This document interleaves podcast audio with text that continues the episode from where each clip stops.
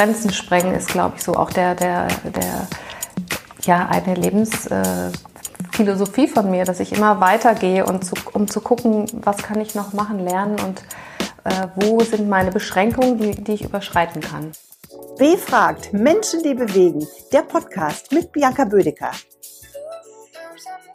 Caroline Georgi, selbstständige Unternehmerin und Mutter zweier Söhne, lernte ich im November 2019 über unser gemeinsames Engagement für Lebensheldinnen kennen, den gemeinnützigen Verein für Frauen nach Brustkrebs. Caro, du hattest vor 16 Jahren als junge Mutter selber Brustkrebs. Du bist Gott sei Dank wieder genesen. Wie dankbar bist du für dein neu gewonnenes Leben? Ja, ich bin sehr dankbar natürlich, äh, dass ich überlebt habe. Und ähm, ich glaube, die Dankbarkeit, die wurde mir auch hundertprozentig von meiner Mutter vorgelebt, die im Zweiten Weltkrieg alles verloren hat. Die Familie wurde gerettet, alle haben überlebt, äh, aber sie mussten alles neu aufbauen und sie ist nicht verbittert, sondern sie war immer dankbar über das, wie es passiert ist, ne, dass sie überlebt haben und äh, diesen, ja, diese Herzenshaltung, die habe ich übernommen. Prägt Dankbarkeit dein Leben? Können wir das so sagen? Ja, das würde ich sagen. Also Dankbarkeit ist für mich der Schlüssel für ähm, ja, Lebensfreude und Zufriedenheit. Ja, also Dankbarkeit habe ich auch gelernt, äh, einmal durch meine Mutter, aber eben. Die weit über 90 ist? Die ja schon 95 ist und äh, immer noch äh, gut drauf ist. Ähm, ich denke mal auch dadurch, ja, weil sie immer ein dankbares Herz hatte. Und ja, für mich ist Dankbarkeit eins der Schlüssel für unser, für ein erfülltes Leben. Wir führen das, dieses Gespräch mit in der Zeit der Corona-Krise. Wie empfindest du persönlich diese Phase? Was siehst du Positives aus dieser Phase? Hm. Das ist eine gute Frage. Ja, also ähm, ich, ich sehe in jeder Krise auch eine Chance, muss ich sagen. Und äh, ich weiß für mich zurückblickend in meinem Leben, dass die Krisenzeiten mich immer stark gemacht haben. Jetzt ist es natürlich eine Krise, die die ganze Welt, also global betrifft. Ähm, aber ich, ich bin ganz ruhig, muss ich sagen. Und für uns hier als Familie ist es natürlich auch neu. Wir, wir sind geprägt von Neuorganisieren und Ordnen. Meine Kinder sind zu Hause. Der eine kann nicht arbeiten gehen, der andere muss zu Hause die Schule machen. Ähm, aber ja, ich, ich, es entstehen neue Ideen und ich finde die, die Ruhe um uns herum auch besonders schön. Welche Ideen entstehen? Du hast gesagt, du siehst die äh, Phase als Chance.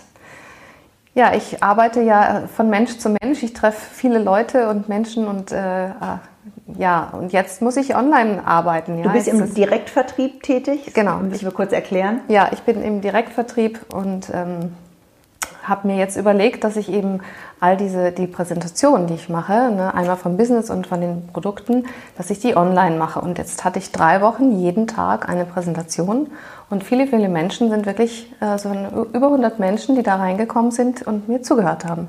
Das ist zum Beispiel in dieser Zeit jetzt entstanden. Das hätte ich ohne Corona nicht gemacht. Und Zoom ist auch ein Medium, mit dem sich eure Familie, die über Deutschland hinaus verteilt ist, verbindet. Erzähl mal davon. Ja, meine Mutter lebt hier in der Nähe in einem äh, Seniorenwohnheim und äh, darf ich ja nicht mehr besuchen. Also habe ich ein iPad gepackt, äh, Zoom installiert und habe ihr das gebracht oder bringen lassen.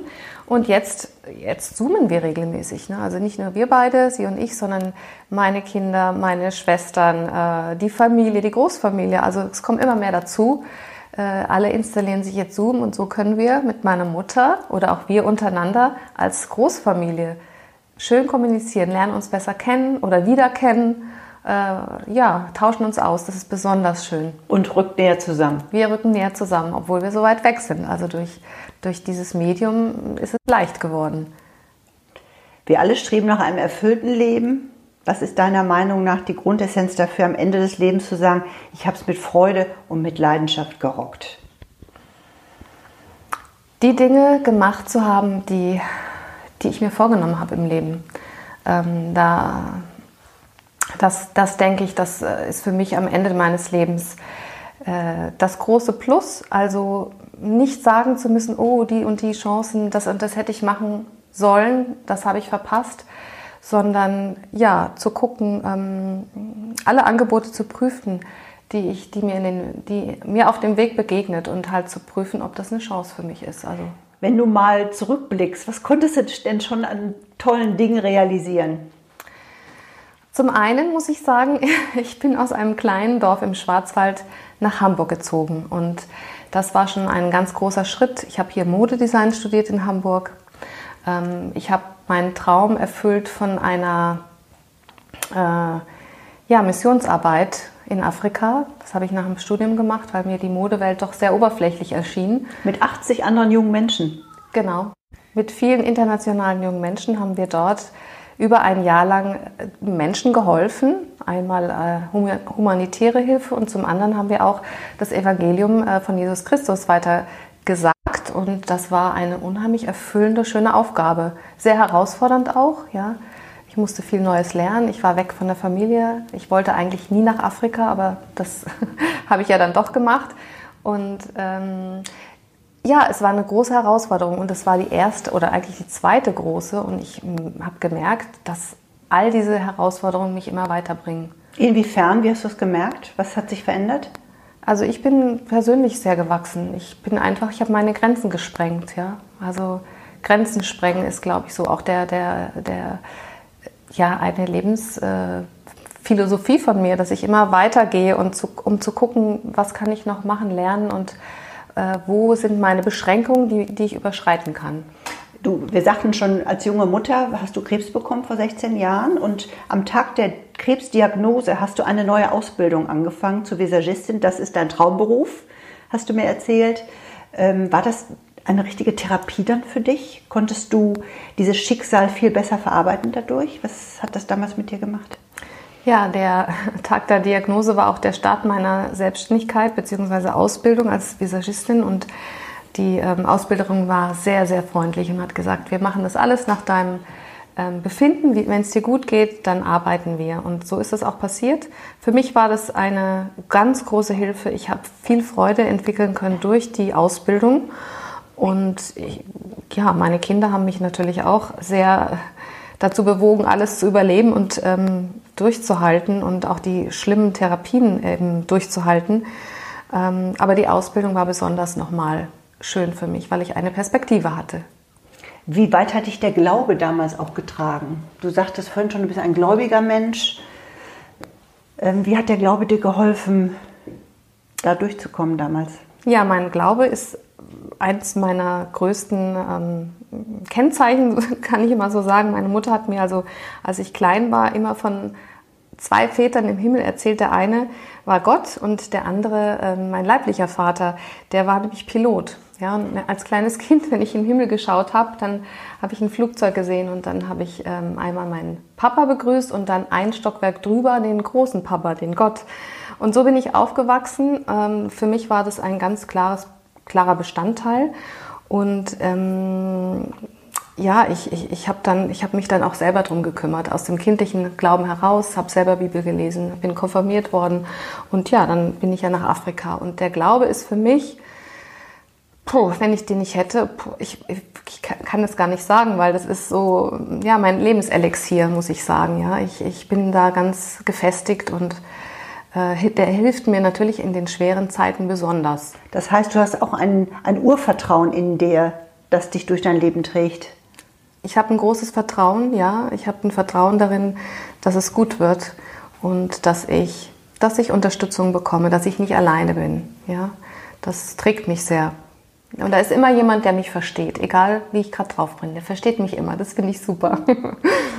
Welche Stärken zeichnen dich aus? Hm. Also ich denke mal auf jeden Fall Zielstrebigkeit. Das heißt, wenn ich mir Ziele stecke, dann möchte ich sie auch unbedingt erreichen und arbeite dafür wirklich Tag und Nacht. Ich bin sehr herzenswarm, das heißt, ich habe ein großes Herz für Menschen. Ähm, ja, und auch für die Angelegenheiten anderer Menschen. Äh, das ist ja nicht nur in der Familie, im Freundeskreis, und, sondern natürlich auch jetzt ein, mit meinem Team. Ich führe über 100 Menschen. Ist es sehr, sehr wichtig, in Liebe und Verständnis Menschen zu, zu führen. Ähm, Mut, denke ich, ist auch richtig, was mich bezeichnet. Ja, ich habe damals oder ich habe schon ganz viele mutige Dinge gemacht.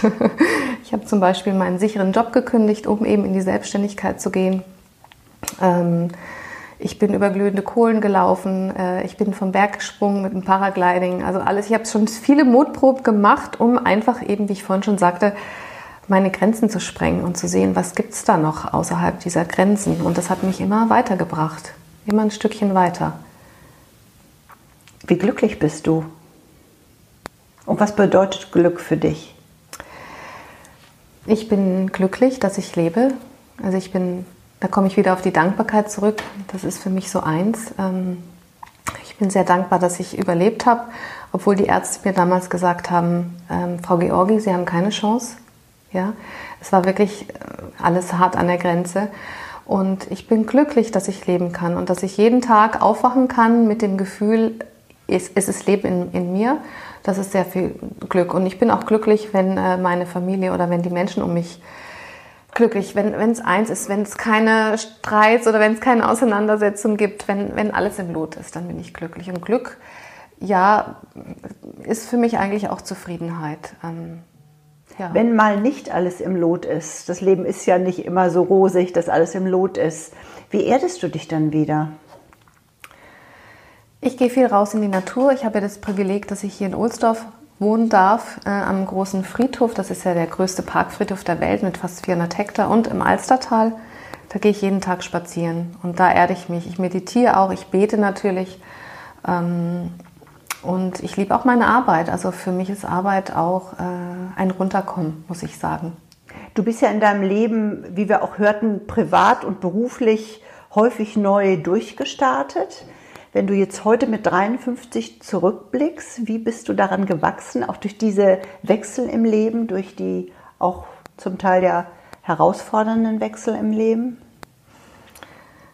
Ja, ich glaube, ich glaube einfach, wachsen tut, tut der Mensch am besten, wenn er ähm, auch mal unten ist. Also wenn Herausforderungen gemeistert werden. Ja? Also der, das Leben ist ein Zyklus, das geht auf und ab. Und es ist schön, wenn es oben ist und wenn alles in Ordnung ist und wir glücklich sind.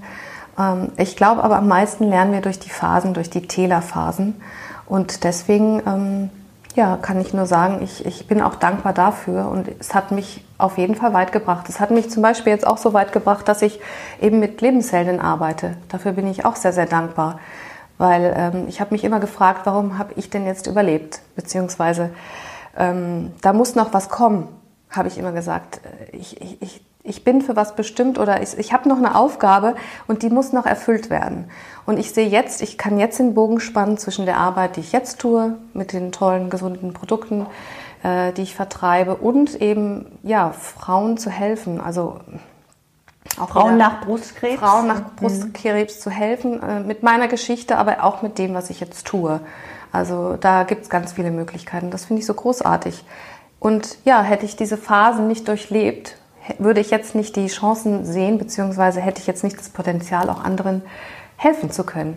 Wie hilfst du den betroffenen Frauen von Lebenshelden? Ja, wir, wir machen ja hm, Healing-Reisen, ja, Wochenendreisen. Wir machen einen Tag für dich und da binde ich mich in allen möglichen Tätigkeiten mit ein. Ähm, einfach da sein, Gespräche führen, Mut machen, ja, zu zeigen, dass man auch wieder sein Leben richtig schön leben kann und dass man, ähm, dass es, ja, dass es einen Ausweg gibt und, und dass man eben in die Lebensfreude wiederkommen kann. Also da bin ich ein gutes Beispiel für und alleine das ist schon sehr, sehr viel wert. Und auch wieder Träume entwickeln kann. Wovon träumst du zum Beispiel?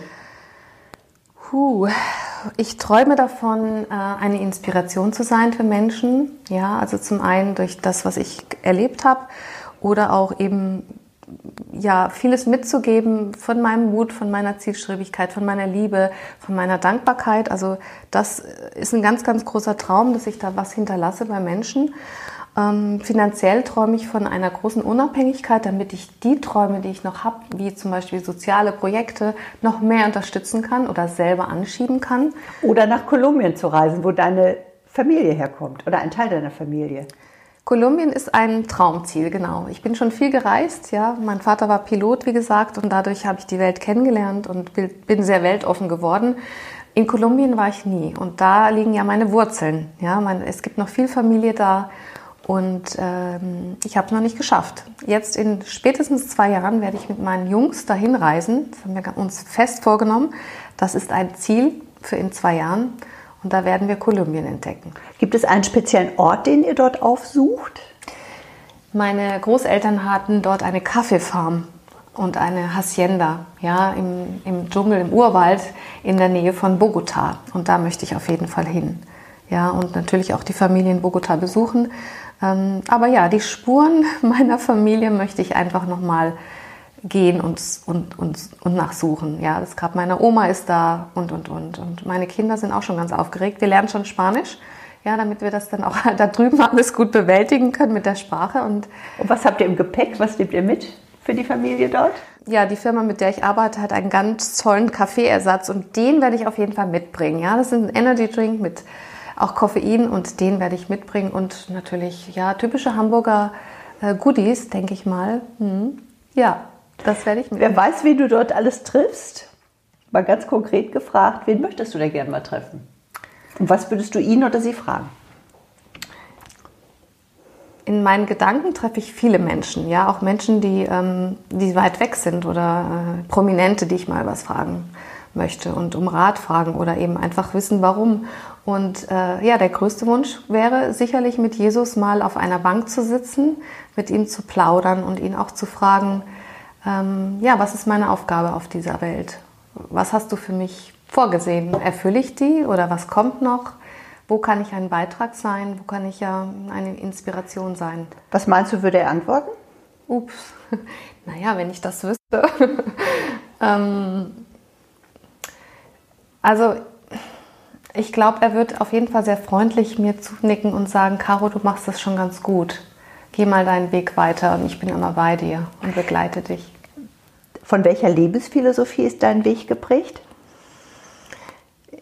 Ich würde sagen von zwei. Zum einen, äh, der Herr ist mein Hirte, das ist ein Psalm, äh, der Psalm 23, der mir sehr wichtig war, immer schon im Leben und in meiner Chemotherapie immer wieder hochkommen und mehr konnte ich ehrlich gesagt auch in der Zeit gar nicht beten. Und ähm, der ist so mein, mein Leitspruch, also der Herr ist immer da. Und ähm, ja, auch die Philosophie einfach in die Welt zu tragen, allen Menschen ein besseres Leben in einer gesünderen Umwelt zu ermöglichen, das ist so mein Traum.